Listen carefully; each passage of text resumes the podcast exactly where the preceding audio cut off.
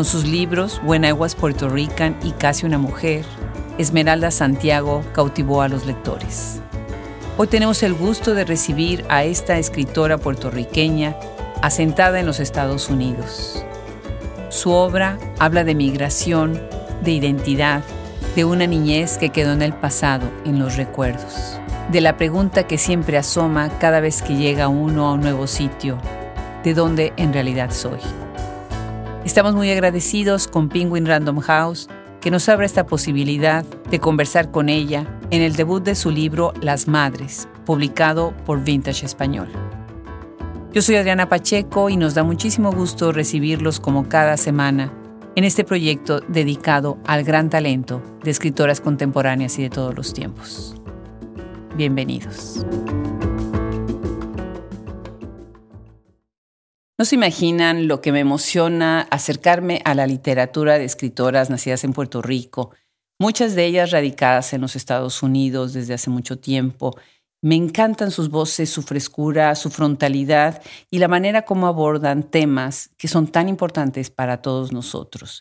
Hoy estoy muy emocionada de darle la bienvenida a una escritora que además acaba de salir su libro, que está precioso, precioso, Las Madres.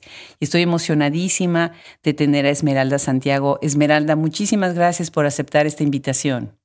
Cómo no, muchas gracias a ustedes por invitarme. Estoy bien emocionada de que voy a conocer a la persona que escucha y que lee esta entrevista. Claro que sí. De verdad, ¿cómo ha hecho este trabajo Penguin Random House, abriéndonos estas puertas para llegar a ustedes? Porque las leemos, las disfrutamos, pero queremos oír de viva voz muchas de las cosas que ustedes piensan mientras están escribiendo toda su obra. Cuéntanos, tú en algún momento viviendo en Estados Unidos, escribiendo sobre Puerto Rico en Estados Unidos, ¿lo hacías, bueno, por el gusto de escribir, las ganas, la fuerza de escribir? pero en algún momento te diste cuenta de que eras como parte de un movimiento, de algo que estaba pasando, ¿no? A manera nacional e internacional. ¿Tú dirías que este movimiento qué es con las escritoras y los escritores de Puerto Rico escribiendo desde Estados Unidos? Bueno, yo creo que, es, que vienen buenos escritores y yo creo que también las editoriales están muchas más abiertas a encontrar voces que son distintas a las que han sido las tradicionales, vamos a decir. Y ahora pues estamos escribiendo muchos en ambos idiomas, en inglés y en español, y se está traduciendo de español a inglés, inglés a español. Así que también hay un intercambio entre los lectores y si para las editoriales, mientras más libros se compren, pues más oportunidades para otros escritores. Claro, me encanta lo que estás diciendo. Hay un intercambio para los lectores, brincando de un idioma a otro. Tú has hablado acerca de ese tema, de cuál es el idioma en el que te sientes tú más cómoda para escribir, pero obviamente, afortunadamente, tenemos el libro también en español. Tú prefieres escribir en inglés, ¿verdad, Esmeralda? Sí, llevo aquí tanto tiempo en los Estados Unidos y la verdad es que yo hablo en inglés 90% del día, vamos a decir, y de vez en cuando pues hablo con un familiar, una amiga en, español. Así que mi, mi, español no está tan desarrollado uh, literario, vamos a decir, que mi inglés, que es el que yo practico casi todo el día. Y, y así que no es una decisión de a cuál yo prefiero, sino al que yo tengo más destreza. Claro, claro. No, pues hablas un español precioso, pero sí, definitivamente escribir requiere otro tipo de ver y visualizar el idioma, ¿no? Pues magnífico. Ustedes llegaron como migrantes a los Estados Unidos cuando tú eras muy niña y vienes de una familia grande. Cuéntanos un poco de ese momento, de ese tiempo, de tu infancia, de tu comunidad de niña cuando llegaron. Yo me crié en un campo en Puerto Rico que se llamaba Macún en Tuabaja, un barrio en el pueblo de Tuabaja. Uh, y luego mi mamá, pues su familia estaba en Nueva York y ella se estaba separando de mi papá y decidió entonces irse a los Estados Unidos a ver si le iría mejor allá y especialmente tiene el apoyo de su familia porque donde estaba en el barrio Macún pues sí estaban las vecinas y las amigas, pero no había familia. Y entonces ella fue con mi hermanito que necesitaba ayuda médica también. Y decidió entonces traer el resto, el resto de la familia. Y eso fue, yo siempre digo, yo no me fui de Puerto Rico, a mí me llevaron, mm, porque la verdad es que yo no quería irme de Puerto Rico, yo no quería dejar a mi papá y dejar a mis amiguitas y el sitio donde yo conocía, pero eso fue una decisión que ella hizo porque ella estaba mirando un futuro que yo no podía ver a los 13 años. Así que fue difícil, como te puedes imaginar, llegar a un sitio de un campo en Puerto Rico, estar en Brooklyn, aprender idioma, aprender clima, aprender cómo vivir en una ciudad. Todas esas cosas fueron retos que yo tuve que enfrentar. Y como la mayor de la familia, pues se esperaba de mi mamá, ella quería que yo hiciera todo bien, porque si yo lo hacía mal, pues el resto de los muchachos no iban a poder progresar. Así que parte de, de lo que la, obligación que ella me hizo fue que yo fuera un ejemplo para mis hermanas y hermanos. Claro, pues créeme que sé esa historia porque yo también soy la mayor de una mamá que en algún momento estuvo divorciada, aunque después se volvió a casar. Y sí, hay ese requerimiento, ¿no? De que seamos ejemplo, de que cuidemos a los hermanos, de que seamos sostén de nuestras madres. Así que bueno, entiendo hacia dónde vas con eso. Y es muy interesante porque ya en los noventas empiezas tú con un libro que además el título, qué maravilla de título. Ahorita nos tienes que contar cómo se te ocurrió este libro When I Was Puerto Rican, que está basado en varios momentos interesantes de lo que es la historia de Puerto Rico, ¿no? Que en los 50 en los 60 aunque se publica en el 94. Cuéntanos de este primer libro y cómo ves tú ahora las cosas en retrospectiva y de dónde salió el título, por favor. Mm, yo empecé a escribir como a los 38 o 39 años. Empecé a escribir ensayos ah, personales que mm. aparecían en periódicos y revistas y una editora de una editorial bastante pequeñita pero respetada a los afueras de Boston leyó uno de mis ensayos, me, me escribió y me dijo, me gustó ese ensayo, ¿tienes otros? Le envié un montón de los que tenía. Entonces ella fue la que me, vamos a decir, fue la idea de ella de que yo escribiera un libro de memorias. Eso no era mi idea, yo estaba escribiendo novelas y yo, ¿sabes? Yo me imaginaba, ¿verdad? De otra manera. Pero cuando ella leyó los ensayos, ella dice, aquí hay una historia que no se ha leído aquí en los Estados Unidos, especialmente en inglés. Y fue ella la que sugirió que eh, intentara escribir un libro de memorias. Y entonces, pues yo soy curiosa, ¿verdad? Y ambiciosa también. y dijo, bueno, ok, voy a, entrar, voy a tratar. Y, y, nunca imaginé, la verdad es que yo decía, yo le dije a ella, yo estoy muy joven para, para, estar escribiendo acerca de mi vida, porque ahora es que está empezando mi vida, ¿verdad? Ya mis niños están creciendo y ahora puedo hacer cosas que no podía hacer antes. Pero lo interesante fue cuando empiezo a escribir, no tuve ni que preguntarme lo que voy a escribir el próximo día, porque como que las memorias llegaron como una marea. Todos los días subía esa y surgen de, de yo no sé dónde ideas y memorias y momentos y escenas. Y entonces me acostaba a dormir, dormía y al otro día otra marea de memorias, historias, escenas y momentos que pertenecen en un libro de memorias. El primer borrador de este libro tenía casi 700 páginas, porque cuando empecé a escribir, no paraba. no paraba. y entonces, pues la idea entonces fue, hay que cortar ese libro un poco más, de menos, menos historias. Y entonces, pues cuando termino este libro, no tenía título, se llamaba... No, no, tenía título, la verdad es que yo le decía Memorias número uno, tú sabes, no, no tenía una idea. Y mi editora me dice, Esmeralda, we need a title. es importante tener un título. yo me fui a caminar así cerca de mi casa y pensando, ¿y cómo lo llamo? ¿Y qué, a, qué se, a qué se trata este libro, verdad? Y me di cuenta entonces que yo escribí un libro acerca de una niñez que ya no se podía tener en Puerto Rico y que no se pudo tener en Puerto Rico hasta lo que pasó con Huracán María, porque yo crecí en un barrio sin electricidad, no había agua potable, vivíamos en casas que estaban destartaladas, ¿verdad? Mi papá decía que era una choza. Y yo sé que esa vida ha cambiado tanto en Puerto Rico, especialmente en los 60s y 70s, que yo digo, ah, sí, pues entonces eso fue cuando yo fui lo más puertorriqueña, cuando fui esa niña jíbara en el campo sin mucho contacto con el resto del mundo. Y en cuanto yo llego a los Estados Unidos, lo primero que me dicen, como a los dos o tres días, otra muchachita me dice, ah, tú eres hispana. Y yo le digo, no, no, no, yo, yo soy puertorriqueña, yo ni sabía lo que era.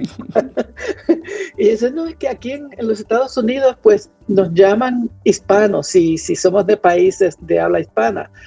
Y entonces para mí eso fue como, wow, montarme en un avión en San Juan, llegar a Nueva York, soy algo completamente distinta a la persona que yo fui antier. Y esa fue la segunda razón porque dije, ah, porque aquí ya no soy puertorriqueña, ya soy algo distinto para el resto del continente.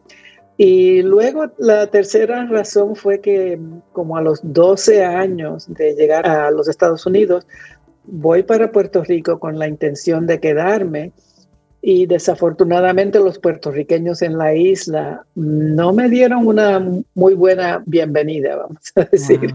Me decía que ya yo no era puertorriqueña, que yo tenía que mi español estaba como dicen, matado, que yo hablaba spanglish, que también me vestía de una manera, yo había vivido en Boston, una comunidad bien conservadora, y pues yo con las faldas largas y Birkenstock, bien hippie también. me criticaban mucho que aunque yo diga que yo era puertorriqueña, para ellos yo no era suficientemente puertorriqueña. Y eso me hirió tanto ¿verdad? Y, decidí, bueno, si ya no me quieren en Puerto Rico, me voy para los Estados Unidos, porque cuando yo voy a los Estados Unidos y yo digo que soy puertorriqueña, nadie me dice, no, you're not.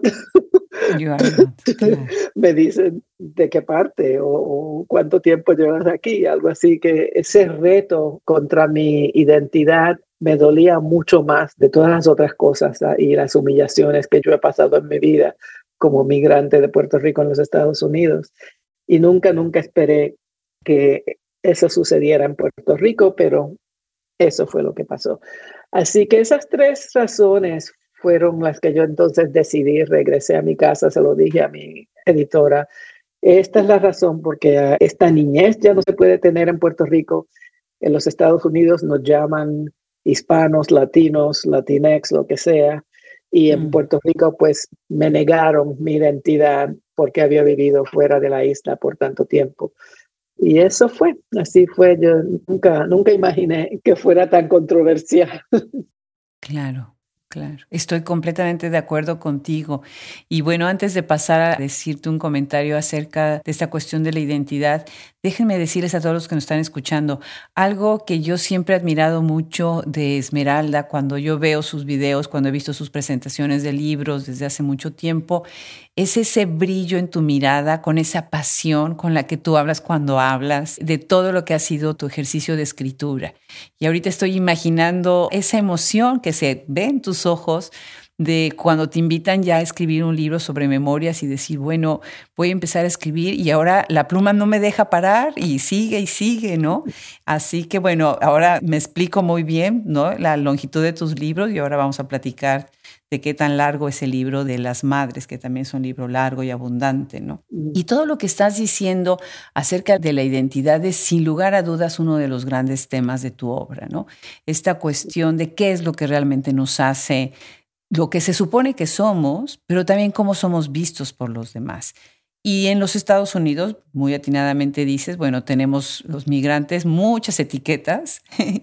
Y siempre pienso en mi tiempo de estudiante de doctorado cuando en la universidad estábamos viviendo porque vives cuando es un doctorado tan largo, vives con los demás durante años y éramos de todos lados. Y todos teníamos etiquetas distintas o nos llamaba la gente de manera distinta.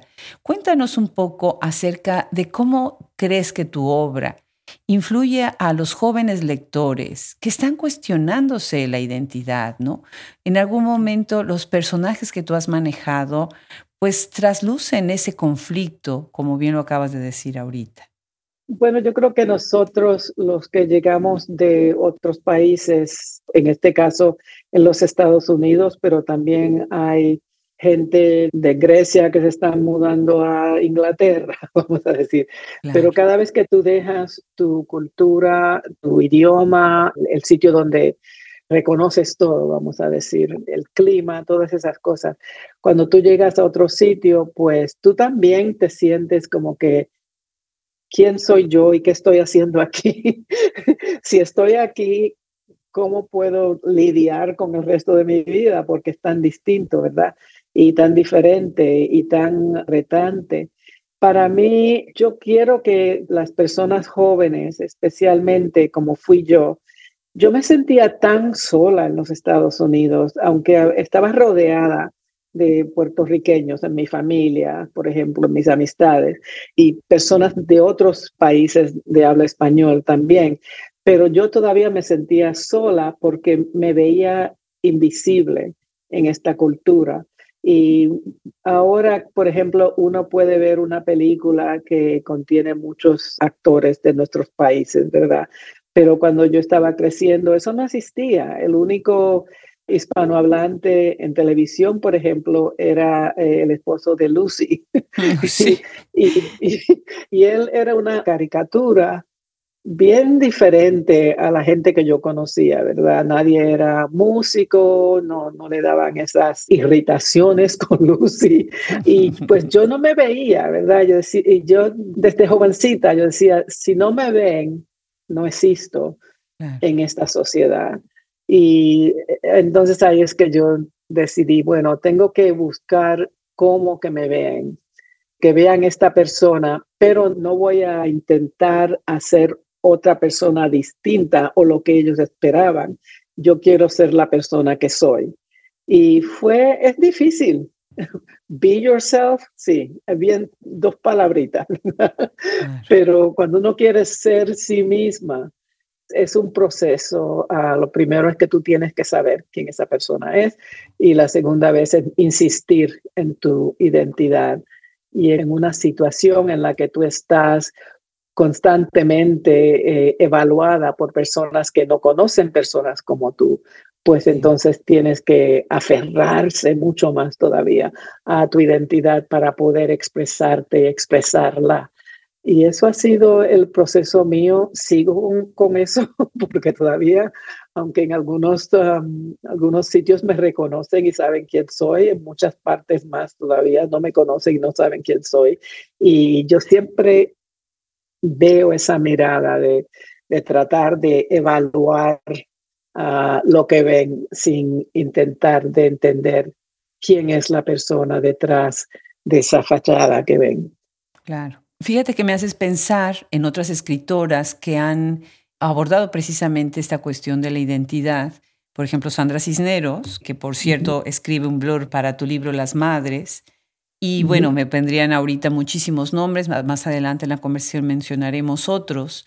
Pero pensando en esto, ¿De qué manera crees tú que estos contrastes, porque además cada una de ustedes escriben desde un origen distinto, desde un heritage distinto, desde una herencia distinta, ¿cómo sientes tú que ustedes se conectan de alguna manera en un diálogo que es maravilloso dentro de los Estados Unidos y que de alguna manera necesitamos que salga también al mundo para que otros lectores las lean también? Eso es, la verdad es la palabra correcta. Es una maravilla que nosotras, una generación de escritoras, aparecen en el mundo literario como de repente, como que nosotros, como Atina saliéndole de la cabeza de, de, Zeus, ¿verdad? Pero la verdad es que éramos mujeres intentando de presentar nuestras vidas y nuestras experiencias. Yo creo que empezamos para aprender nosotras mismas acerca de lo que estábamos nosotras viviendo, ¿verdad? Y luego, mientras más escribíamos, más cuenta nos dábamos de que esta información, estos cuentos, estas historias eran necesarias para nuestra gente porque no éramos las únicas que estábamos preguntando esas preguntas. Y en, en mi caso también yo quería traer una imagen de los puertorriqueños distinta a la que, por ejemplo, se ve en Lucy o que se ve en West Side Story o que se veía ah, ya en los 80 empezamos a ver más actores de habla hispana, pero siempre como gangbangers o adictos o personas que yo siempre decía, pero ¿dónde vive esa gente? yo no conozco gente así. Y yo creo que nosotras pues queríamos presentar la vida de nuestra gente desde el punto de vista de lo que nosotros veíamos, ah, no de un punto de afuera, sino de adentro. Y eso fue, no sé, la luna funcionó para esa época. No sé que todas surgimos como más o menos a la misma vez, a Sandra Cisneros, Julia Álvarez, Denise Chávez, yo, Judith Ortiz Coffer, a Nicolás Zamora había años que estaba escribiendo acerca de la experiencia puertorriqueña en Nueva York y yo la conocí a ella, pero había un grupo de mujeres de más o menos la misma generación que habíamos decidido que ya era tiempo de que estas historias estuvieran al público y que nuestra gente pudiera leerlos y quizás sentirse menos solo en su lucha de vivir aquí en los Estados Unidos. Claro. Maravilloso, maravilloso. Pues déjame moverme a otro tema que es muy importante con tu libro Almost a Woman, otro título que me encanta. Y bueno, este además llega a la pantalla grande, qué emoción, ¿no? En el 2002, esta película dirigida con Betty Kaplan, se las recomiendo muchísimo, muchísimo. Además tiene una fotografía preciosa, la actuación es magnífica, pero tiene unas escenas verdaderamente memorables. Bueno, pues muchísimas felicidades por este libro, por este éxito.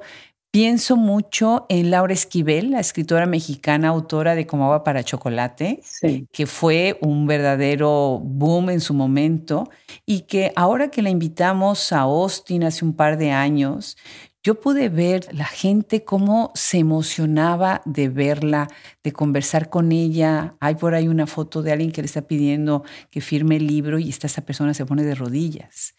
Y es increíble lo que significa para segundas, terceras generaciones, sobre todo de mexicanos, en Estados Unidos un libro como agua para chocolate.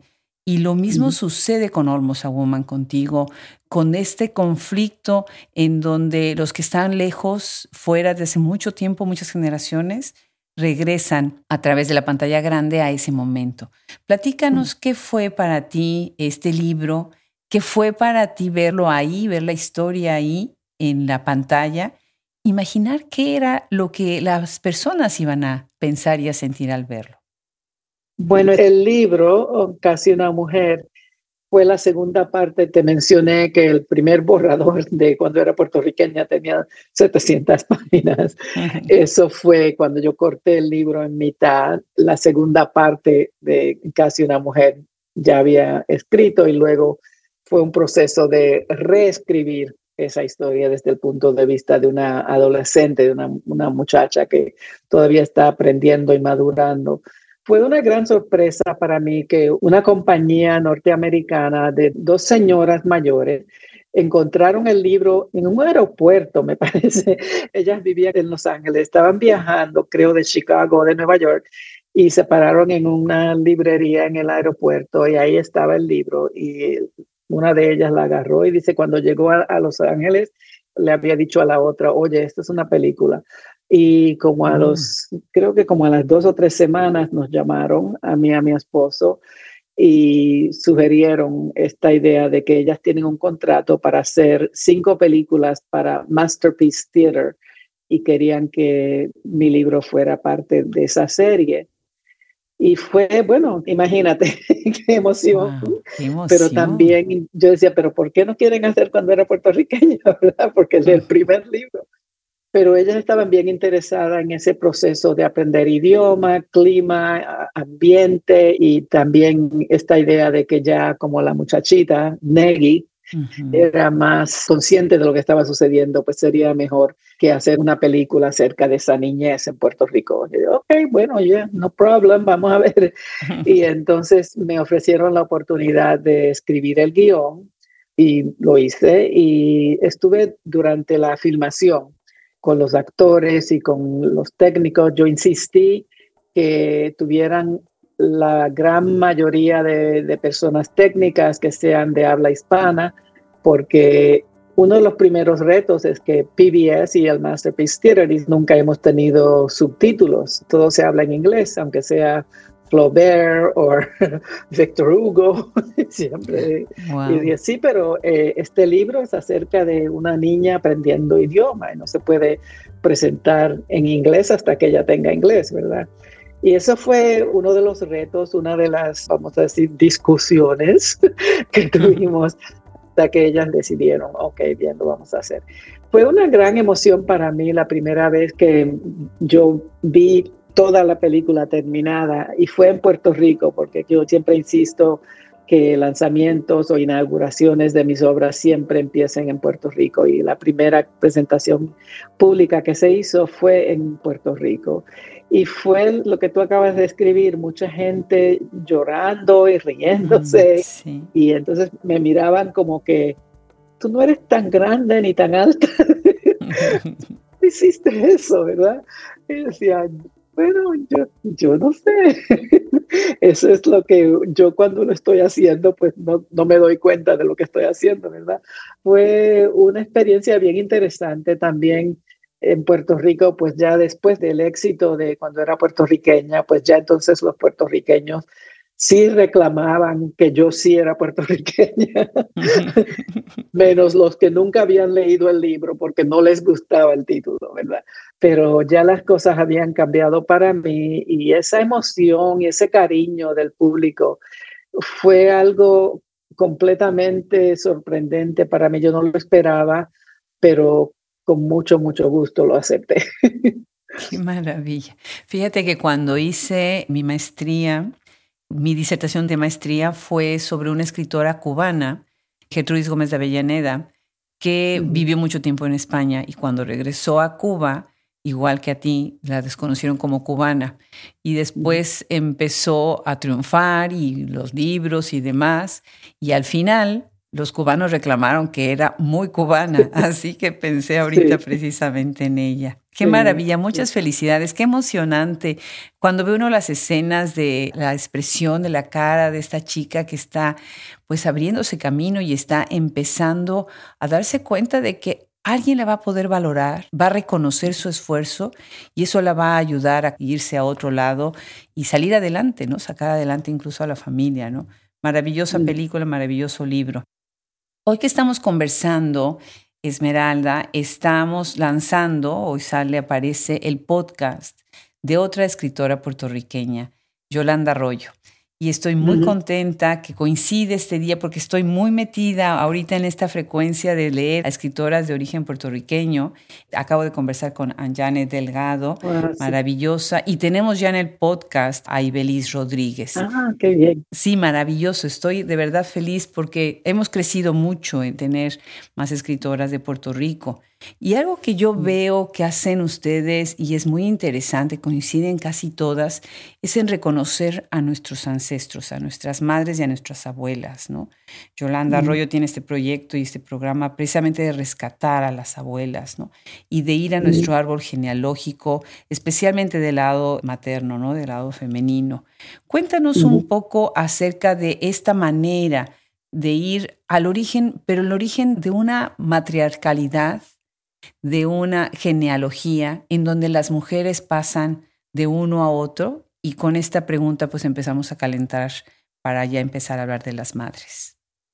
Es bien interesante para mí lo que acabas de mencionar, de que todas estamos bien interesadas y queremos escribir acerca de nuestras ancestras. Y yo creo porque somos mujeres que nos criaron mujeres mm. bien, bien fuertes, a muchas de ellas que no tenían muchos recursos, pero todo lo que tenían encontraron cómo darnos esas ambiciones y esa idea de que hay que luchar, pero no quiere decir que te vas a dar por rendida porque es difícil, sino que mientras más difícil, más ahínco, ¿verdad? Y es bien, bien interesante. Yo creo que todas podemos hablar acerca de nuestras mamás, sean madres o abuelas que nos criaron. Y ese definitivamente es el caso mío, que para mí mi mamá fue y sigue siendo la musa en mi obra, ¿verdad? Ella es como la persona que me informa, que me cuida y que me ayuda en este proceso de tratar de presentar lo que somos nosotras Alguien me preguntó hace unos días, ¿por qué tú no escribes acerca de hombres? y yo digo, bueno, hay hombres, hay hombres en conquistadores, en conquistadoras, aquí hay hombres, en todos mis libros ahí aparecen hombres. Claro, claro. Pero la vida mía siempre ha sido alrededor de mujeres. Soy la mayor de seis hermanas, criada por mi mamá, mi abuela, mis tías y mis primas, que eran mucho mayor que yo, porque mi mamá era la más pequeña de esa familia. Así que esa es la vida que yo conocía y yo sabía que si yo necesitaba algo, nunca se me ocurría ir a mi papá o a mi tío o a mi primo. Yo iría a mi tía, a mi mamá, a mi abuela, siempre a una mujer, porque yo sé que si no lo tenían, lo encontraban. Qué Así que para mí esa es la experiencia. Yo creo que sin conocer muy bien los detalles de las vidas de las otras mujeres que tú acabas de mencionar. Ah, me imagino que ellas también tienen una mujer que son más allá del resto del mundo en términos de lo que han recibido de la humanidad que nosotras conocimos. Maravilloso.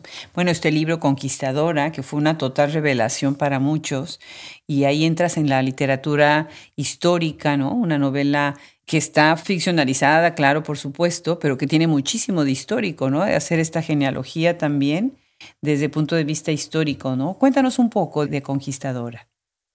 Conquistadora o la idea de Conquistadora empieza con conversaciones que yo tuve con mi papá y con mi mamá. Yo los grabé a los últimos años de su vida Ah, les grabé y les preguntaba muchas cosas que nadie en la familia se les había ocurrido a preguntarle, pero yo soy bien impertinente según mi mamá y mi papá, así que yo le pregunté cosas que quizás ellos nunca hubieran revelado a nadie, pero yo los tenía ahora en, tape, ¿verdad? Y los había grabado y mientras más escuchaba esas historias, más interesada estaba yo en la vida de ellos, en la época donde ellos crecieron, donde se criaron, etcétera. Y luego empiezo a imaginar los ancestros de ellos también. Y la primera persona que se me aparece es Ana Cubillas Larragoiti, que está en la mm, biblioteca de su abuelito leyendo estos eh, em, papeles de su ancestro que había ido a Puerto Rico. Y eso para ella es una gran aventura, ¿verdad? Yo digo, ah, pues para nuestra familia y para nosotros, nosotros empezamos con un ancestro en Europa que decidieron o los mandaron a nuestro hemisferio, vamos a decir. Y en este caso de Ana fue esta mujer que quería una aventura. Y bueno, lo que menos esperaba sucede, pero esa es la novela, ¿verdad? Es lo que le sucede a ella cuando viene a esta parte del mundo. Pero también para mí, yo siempre he escrito acerca de lo que es ser una puertorriqueña viviendo aquí, aprendiendo a cómo ser una híbrida entre Puerto Rico y los Estados Unidos. Y para mí, Ana representa una persona de Europa que poco a poco aprende cómo ser puertorriqueña, porque entonces de ella vienen los descendientes que ahora, pues nunca se nos imaginan unas personas como ella, pero sí existían. Ah, y yo estoy segura de que después que salió Conquistadores, recibí muchas cartas, emails, preguntas en persona de gente que decía, mira, fue que tú encontraste el diario de mi tía Juana. yo me la inventé, yo me inventé a Ara. Dice, ah, porque es igualita la historia de ella. digo, ah, qué interesante. qué maravilla, qué maravilla. Me encanta, me encanta lo que dices. Fíjate que cuando entrevisté a Janet Delgado, ella a los pocos días me mandó un mensaje, curiosas las cosas, de veras, cómo los cosmos se alinean. Me mandó un mensaje y me dice, oye, tienes que entrevistar a Esmeralda Santiago. Y ya estábamos preparándonos, ya estábamos todo listo. Digo, qué maravilla que por otro lado, nosotros ya estábamos viendo con Penguin, con Maylene Lehman, que es maravillosa, quien nos ayuda con todo esto. Ella hace todas estas conexiones enormes, ella está dentro del equipo de Penguin y ya estábamos avanzados y Janet estaba mencionando tu nombre. Me gustó muchísimo esa coincidencia. Sí, Anjanet es un amor, una mujer, una escritora maravillosa, pero también como madrina para muchas, muchas escritoras que están, muchas de las que están subiendo ahora, emergiendo al mundo literario. Y bien, ella apoya a todas nosotras, nos apoya, ella nos motiva, ella nos inspira, es una persona maravillosa. Ah, qué bonitas tus palabras. Claro que sí, estoy totalmente de acuerdo. Y bueno, pues tengo acá en mis manos este preciosísimo libro, esta edición de las madres. Felicidades, el lanzamiento el primero de agosto. Son 387 páginas, ni más ni menos, más los agradecimientos que vienen al final. Qué libro mm. tan necesario, tan conciliador con la amistad, tan adentro de la solidaridad, de esta cuestión del cuidado de que la madre no es nada más la que pare, la que da luz, es quien salva, quien rescata, quien apoya. Me parece maravilloso. ¿Cuánto tiempo te tardas en escribir este libro tan bonito y tan importante? Mm, muchas gracias. Sí, Las Madres empieza con una escena que surgió de yo no sé dónde, tres mujeres en el techo de un edificio en el Bronx durante los fuegos artificiales del 4 de julio de 2017. Eh, esto surgió después del huracán María. Yo sabía que tenía una idea de escribir algo basado en los eventos en Puerto Rico el 20 de septiembre de 2017, pero todavía no había decidido en qué dirección y estaba todavía investigando y leyendo y hablando con gente de Puerto Rico y aquí. Pero de repente un día me, levanté en la mañana y tenía esa idea y empecé a escribir. Y entonces, pues son tres mujeres y yo digo, pero ¿quién son y por qué están hablando así? Y esa familiaridad desde el principio, yo sentí que había una relación bien, bien íntima entre estas mujeres pero no estaba muy bien segura. Entonces, pues dije, bueno, por dos o tres días seguí explorando y yo creo que el primer capítulo completo, completo que yo escribí en uno o dos días fue una escena en la que Graciela, que es una de las nenas, está manejando desde el Bronx después del 4 de julio hacia su casa en Maine, un pueblito en, en Maine.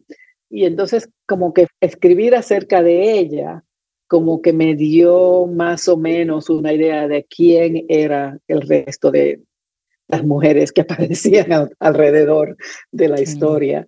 Y eso me, me, ayudó mucho entonces a, a, seguir explorando quiénes son, cómo están relacionadas, cómo se conocen. Y fue un proceso que fue bien interesante porque mm, yo escribí las madres, yo diría que 18 meses, y eso escribiendo todos los días, 7, 8 horas al día, tratando de crear. No quiere decir que todos los días estaba escribiendo, muchas estaba aquí llorando enfrente de mi computadora. ¿Por qué no me sale? ¿Por qué no tengo una idea? ¿Por qué me están diciendo eso? y mucha investigación también, porque yo no estuve en Puerto Rico durante el huracán, yo estaba aquí sufriendo con el resto de de los puertorriqueños fuera de la isla sufriendo porque no teníamos suficiente información para saber lo que estaba sucediendo y cómo ayudar a nuestra gente. Así que fue un, proceso bien interesante, bien distinto a cómo yo he escrito el resto de mis libros. Y llegó un punto en que escribí una lista, ¿verdad?, de escenas que venían así random, apareciendo. Y yo decía, pero ¿por qué? No tienen que ver con lo que escribí ayer. y entonces empecé a escribir una listita así de tratar de conectar estas ideas. Y entonces fue que me aparece más o menos cómo se relacionan ellas, por qué están juntas, por qué van a Puerto Rico, qué les sucede en Puerto Rico y por qué fue Graciela la primera que decidió decirme lo que iba a estar en el libro, ¿verdad? Fue un proceso bien interesante para mí. Y la verdad es que alguien me preguntó que si es fácil escribir. No, escribir es bien, bien difícil yo lloro mucho, yo tiro cosas contra la pared, mm. yo tiro las puertas cuando salgo de mi oficina a veces, pero, eh, pero hay veces que me siento y escribo algo y digo, wow, wow, ¿de dónde salió eso? Yo no sé, alguna musa está hablando, ¿verdad? Pero no soy yo. Es un proceso bien, bien fascinante. Gracias por ser tan honesta. Yo algo que admiro y respeto muchísimo de las escritoras es su generosidad para este proyecto y para los escuchas y su honestidad, porque de verdad sí, ha de ser un proceso muy difícil, muy complicado, pero no todo el mundo lo reconoce, ¿no? Entonces esta idea del genio a veces pesa mucho y sabemos que los escritores, muchos se conflictúan en el momento de la escritura. Qué interesante cómo estás hablando ahorita de tus personajes, pero el personaje que siento yo que ayuda a este hilo es luz, porque luz, que además me parece muy irónico el nombre, porque luz que viene de iluminar, ¿no?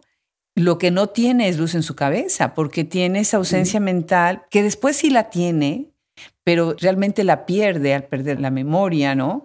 Pero eso, al estar ausente mentalmente, la hace más presente físicamente. Y funciona muy bien como un glue, como un pegamento para toda esta relación de madres e hijas o de mujeres y nenas, ¿no? De madres y nenas. Platícanos un poco acerca de esto, ¿no? Porque dices cosas muy interesantes como por ejemplo dices, porque la luz consciente no tiene acceso a la que se comporta mal. Entonces ahí también mm. hay un dualismo, se está bifurcando esta persona en dos personas y en una que no está consciente de la otra y la otra tampoco de la primera, ¿no? Yo quería escribir un libro basado en las historias que mis padres me habían grabado. Esas grabaciones inspiraron Conquistadora y a las madres. Y es porque me di cuenta, ellos ya estaban ancianos cuando yo las entrevisté. Y una de las cosas que se me ocurre es la memoria, ¿verdad? Que las cosas que nos recordamos lo que decía mi papá a veces era completamente distinta a lo que decía mi mamá acerca de la misma situación. Así que yo estaba bien, bien interesada en la idea de memoria. También yo tuve un derrame cerebral hace unos años y durante cierta, esos como dos años, que yo perdí mucha la, la habilidad de leer y escribir. Y aunque tenía, tuve buena memoria, ¿verdad? Pero había veces que la gente me decía, pero tú no parece que tuviste un derrame cerebral, te ves completamente normal.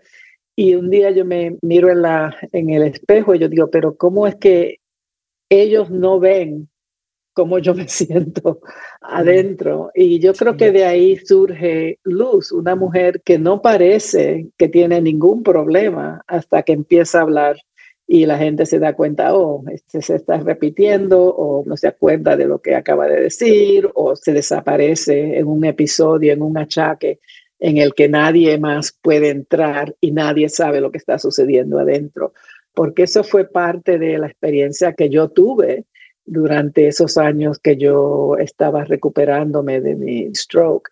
Y pues me doy cuenta también que esto representa Ah, representa también la memoria cultural que nosotros sufrimos de nuestros países, es que se nos olvida la historia de nuestros sitios, de nuestros países o de nuestra gente. Y si no conoces tu historia, pues ¿cómo tú tienes identidad si no sabes de dónde vienes, si no sabes por qué surgen ciertas cosas, ciertas comidas que tú prefieres, o música, o, cómo tú te comportas en público, diferente a cómo te comportas en reuniones familiares o en privado? Y entonces ella para mí representa esas preguntas que yo tengo acerca de eso y me tuve que inventar, ¿verdad? Una enfermedad que quizás no existe, yo no sé. Um, pero, está muy verosímil, está muy bien inventada. está genial. Otra cosa que veo ahí en el libro muy interesante es esta figura, sobre todo, bueno, Puerto Rico, las islas, el clima, y utilizas pues muy atinadamente un huracán y el huracán que viene y devasta por completo, ¿no? Desenraiza los árboles, los deja partidos en medio del patio de las casas. Es un simbolismo muy fuerte también dentro del libro. Cuéntanos de esto. Para mí, Huracán ah, María fue como una revolución en Puerto Rico, mm. porque desde entonces tanto ha cambiado. Desafortunadamente, en la coda, las últimas páginas del libro, yo hablo un poquito a lo que ha sucedido después que en la historia de mis protagonistas termina en el libro, empiezo yo con lo que está sucediendo ahora. Y ha sido una revolución. La verdad es que María ha cambiado Puerto Rico para siempre, a menos que, y yo no sé, a menos que, I don't know, yo no sé. pero para mí representa algo bien, bien grande, igual que el último antes de, María fue San Felipe II, que mi papá me habló mucho de eso porque él, él tenía 8 o 9 años cuando pasó ese huracán. Y Puerto Rico cambió bastante después de eso, incluso la política, el gobierno, las relaciones con los Estados Unidos, todo eso sucedió más o menos después de ese huracán que también fue bastante cataclísmico para la gente. Así que representa no solamente lo que sí sucedió, algo que viene inesperado y no se puede controlar y completamente insólito, ¿verdad? Porque ¿quién se iba a imaginar que algo así iba a pasar en Puerto Rico para entonces una isla que ya estaba sufriendo bastante? Y luego la situación, cómo ha cambiado desde entonces y cómo la población se movieron de la isla, afuera de la isla, muchos de ellos nunca van a regresar, especialmente si tenían niños pequeños que estaban ya en las escuelas y no querían llevárselos de ese mundo, pero también que la isla poco a poco la están vendiendo a personas fuera de la isla que tienen lo que puertorriqueños no tienen, que es dinero para comprar nuestra matrimonio. Sí. Wow, wow, qué fuerte. Pues muy, muy interesante el libro. Toda la idea, todo el concepto, los temas, los personajes, maravilloso. Esmeralda, cuéntanos, ¿vas a hacer un recorrido, un tour para presentar las madres? ¿A dónde vas a estar? Sí, eh, mi tour empieza en Puerto Rico. Como siempre, yo trato de inaugurar todos mis libros y mis obras en Puerto Rico. De ahí voy para el Festival Nacional del Libro en Washington, D.C. Luego voy a estar cerca de Orlando, en uh, Winter Park, Florida, en Miami, en Books and Books en Chicago, en Boston, estaré en Jackson, Tennessee, en varios otros uh, pueblos aquí en Nueva York y también, claro, en la ciudad de Nueva York. Y bueno, la última pregunta, qué triste que ya se nos está acabando el tiempo, pero la última pregunta es, la versión de este libro, Las Madres, en inglés, en audio, es en tu voz. Y ahorita que acabamos de lanzar nuestro primer audiolibro en Hablemos Escritora Sandor, de la escritora venezolana Raquel Aben Vandalen, pues sabemos de este proceso que es tan complicado que es grabar un libro. Pero Raquel en la entrevista que le hice sobre el audiobook, ella decía que fue muy interesante escuchar la voz de sus personajes en voz de un lector. Acá tú escuchaste las voces de tus personajes en tu propia voz. ¿Cómo fue esa experiencia de hacer audiolibro Las Madres? Bueno, lo primero que yo estoy llena, llena de admiración a los actores, artistas que narran libros, porque es un arte y yo soy una escritora, ¿verdad? Yo, aquí solita en mi, oficina, yo no me hablo a mí misma, ¿verdad? Y por lo menos no en voz alta. Eso fue una, una experiencia bien interesante de, de leer y tratar de presentar a estas protagonistas según yo las oigo, ¿verdad? Aunque yo hice lo más posible de que sea más o menos como yo oigo, pero no estoy segura, ¿verdad? porque no lo, no lo he oído pero es bien retante eso de tratar de traer la personalidad de cada protagonista y que sea distinto y que tengan un ritmo completamente y que se ríen o no se ríen o como si hablan con una sonrisa o sin la sonrisa, cosas así que uno no se ocurre, ¿verdad? Cuando estás escribiendo, pero es bien, bien importante para las personas que están escuchando. Ah, y lo, lo más lindo para mí es que una sonrisa se puede escuchar eso fue una revelación. Qué maravilla. Pues los invito a que escuchen, a que lean y a que conozcan más de la obra de Esmeralda Santiago. Qué maravilla, qué conversación tan interesante. Muchísimas gracias por tu generosidad y por dejarnos tan emocionados y tan motivados de seguir tu trabajo y el de todas tus colegas de generación, de nacionalidad, de región, que han escrito tantas cosas sobre Puerto Rico. Un abrazo muy grande, Esmeralda. Muchísimas gracias de nuevo. Muchas gracias a ti y ojalá que tus lectores y tu público ah, que te está escuchando, que busquen estos libros de estas escritoras maravillosas y que nos escriban y nos digan si les gustó o lo que piensan o si tienen preguntas, porque todas estamos bien disponibles para conversar con nuestros lectores. Qué bonita respuesta, qué bonita respuesta. Y empiecen leyendo Las Madres. De todos esos libros, empiecen leyendo Las Madres. Muchas gracias. Desde Austin, Texas, te mando un abrazo muy grande, Esmeralda. Muchas gracias. Nos veremos pronto, ojalá.